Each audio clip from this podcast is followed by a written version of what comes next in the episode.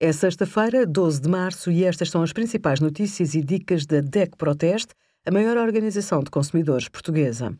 Hoje, em DECO.proteste.pt, sugerimos os melhores depósitos a prazo para 2021, como comprar medicamentos online em segurança e as escolhas acertadas do nosso teste a mais de 80 máquinas de café. A nova etiqueta energética dos eletrodomésticos é uma reivindicação antiga da DEC Proteste e de outras organizações de consumidores junto da União Europeia. A legislação comunitária, agora em vigor, acaba com as classes A, A e A. A nova etiqueta apresenta uma escala mais simples de interpretar, de A, mais eficiente, a G, menos eficiente, e é obrigatória desde 1 de março para televisores, frigoríficos, arcas congeladoras, máquinas de lavar louça, de lavar roupa e de lavar e secar roupa.